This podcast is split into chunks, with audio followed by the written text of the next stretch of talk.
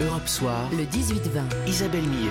Et à 18h32, on ouvre ce soir le débat des grandes voix du vendredi avec euh, à mes côtés ce soir Chloé Morin, experte associée à la Fondation Jean Jaurès, Éric Scholl, directeur de la rédaction de l'Express et Henri Vernet, rédacteur en chef adjoint au Parisien.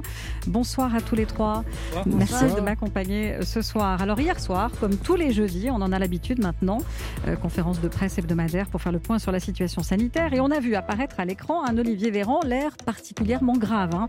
Le ministre de la Santé a décrit une situation épidémique qui se dégrade à vue d'œil, en particulier en Ile-de-France. Et franchement, en l'écoutant, on s'est dit qu'il y avait un, changement de ton. Alors vous allez me dire, les grandes voix, si c'est aussi ce que vous avez trouvé. Je voudrais d'abord qu'on réécoute un, un petit extrait de cette intervention.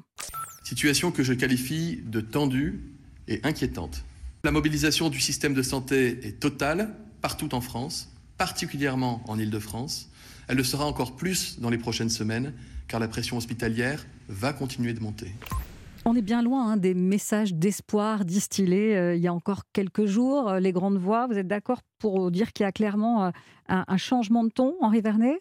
Oui, clairement, vous avez raison. D'ailleurs, c'est vrai que comme c'est un rituel, comme ces conférences de presse sont répétitives, en effet, ce qu'il faut guetter davantage que le fond, que ce qui y est dit, euh, ce sont en effet les signaux, les symboles, les attitudes, les mines parfois. Donc c'est vrai que là, euh, Olivier Véran était particulièrement, non pas solennel, mais en effet grave. Il était sur un mode de, l'alerte.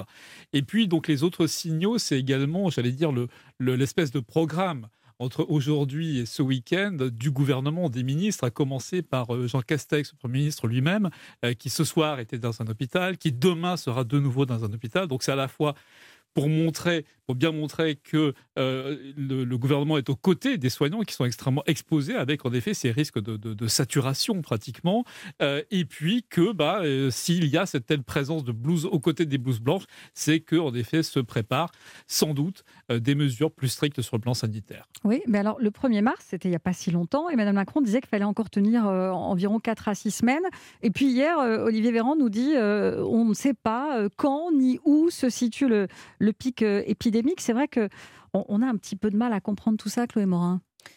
Oui, ce qui est, ce qui est frappant, c'est que euh, le, gouvernement euh, dramatise un petit peu plus qu'auparavant la, situation. Mais depuis le, début en fait de cette crise, il navigue entre. Enfin, il, a du mal à trouver l'équilibre, le bon niveau de dramatisation pour maintenir la population sous tension et enfin, inciter à la vigilance euh, sans pour autant euh, qu'il y ait de, panique. Et, donc, depuis le début, on a des moments de relâchement excessifs. Euh, et, je pense que nous étions dans, un tel moment depuis que Emmanuel Macron, Emmanuel, Macron avait dit qu'il ne reconfinerait pas. il y a eu un espèce de relâchement. et là, on risque de repasser à, l'excès inverse, c'est-à-dire euh, une forme de, de panique euh, avec la perspective euh, effectivement d'un reconfinement euh, localisé. C'est vrai que pour le moral, c'est un peu les, montagnes russes. Eric Scholl, il y a cette conférence de presse d'Olivier Véran, puis il y a les, les conseillers de l'exécutif qui s'épanchent dans la presse aujourd'hui, qui disent on est plus proche de prendre de nouvelles mesures que, que de desserrer. un confinement n'est pas exclu. C'est une, une, stratégie connue hein, désormais de, de lancer des coups de semonce en off dans la presse et puis de, de voir comment la population réagit. Oui, et de préparation, parce qu'on a tellement entendu un peu l'inverse euh, durant les derniers jours où le pari était plutôt sur, vous allez voir, on va reprendre une vie normale à partir de la mi-avril, vous allez voir, la vaccination, ça va fonctionner. En fait, euh, il faut bien comprendre qu'on est dans une course contre la montre. D'un côté, il y a les attentes des résultats de la vaccination, et on voit d'ailleurs ici et là des premiers résultats sur la vaccination. Mais ce, ce dont le gouvernement est en train de se rendre compte, c'est que ces résultats de la vaccination arrivent dans certains endroits, et en particulier par exemple dans l'île de France, trop tard pour empêcher mmh. euh, la, courbe mais ascendante des, euh, des, des, gens en réanimation.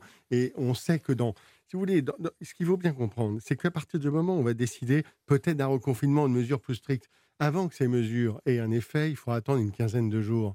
Et là, il va y avoir une quinzaine de jours dans lesquels on va voir les chiffres qu'on voit actuellement monter, monter, monter. C'est-à-dire, on va passer à chaque jour, actuellement autour d'une petite centaine de cas de réanimation supplémentaires, et ça va monter, ça va monter systématiquement, et ça va être très inquiétant dans une quinzaine de jours. Et c'est ça, le gouvernement est confronté à cette équation qui est impossible, et il sait désormais, il, a, pris conscience que les espoirs suscités dans euh, l'arrêt, le freinage grâce à la vaccination, ben, ça sera plus tard. Et mmh. pour le moment, il va devoir encaisser la, courbe qui monte euh, des, des, gens hospitalisés et des réanimations. Mais est-ce que c'est la fin, du coup, du, pari de, de non-reconfinement d'Emmanuel Macron-Henri Vernet ça risque de l'être. Et c'est vrai que là, ces dernières semaines, qu'est-ce qu'on a vu? On a vu que, le, comment dire, quelque part, les, médecins, le corps euh, scientifique, en quelque sorte, qui avait quand même donné le là pendant de longs mois durant toute, toute cette crise, euh, s'était vu, euh, ma expression, mais un peu rabattre le caquet par le politique, qui avait repris le contrôle. Là, on voit que la situation sanitaire redevient tellement urgente. Alors, non pas au point sur lesquels avait sonné l'alarme. Hein. Rappelez-vous euh, les, les épidémistes, Axel Kahn, etc., qui étaient extrêmement alarmistes pour le printemps. Ça n'est pas à ce niveau-là. Cependant, il y, a quand même, il y a quand même des indicateurs objectifs. Hein. Quand on dit le gouvernement navigue à vue, oui et non, parce que et parmi, il y a des choses très concrètes. Et parmi celles-ci, il y a tout simplement ce seuil à ne pas dépasser de 40% d'opérations ajournées, reportées, etc. C'est-à-dire hors Covid, et notamment euh, des cas urgents de cancer ou autres maladies assez graves. Et là, ce matin, dans le Parisien, par exemple, on avait l'infectiologue Karine Lacombe qui s'exprime et qui dit qu'on y est, ça y est, on y est. Marseille, c'est donc en Ile-de-France. Marseille, c'est pareil.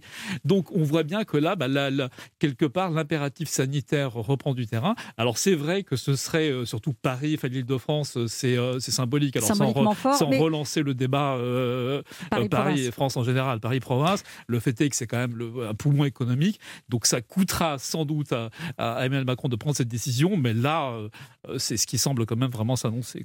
Bien, je vous propose qu'on poursuive ce débat dans un tout petit instant. Les grandes voix, on, va changer de sujet, on va parler des, régionales dans le département des Hauts-de-France. La gauche partira unie euh, dès le premier tour.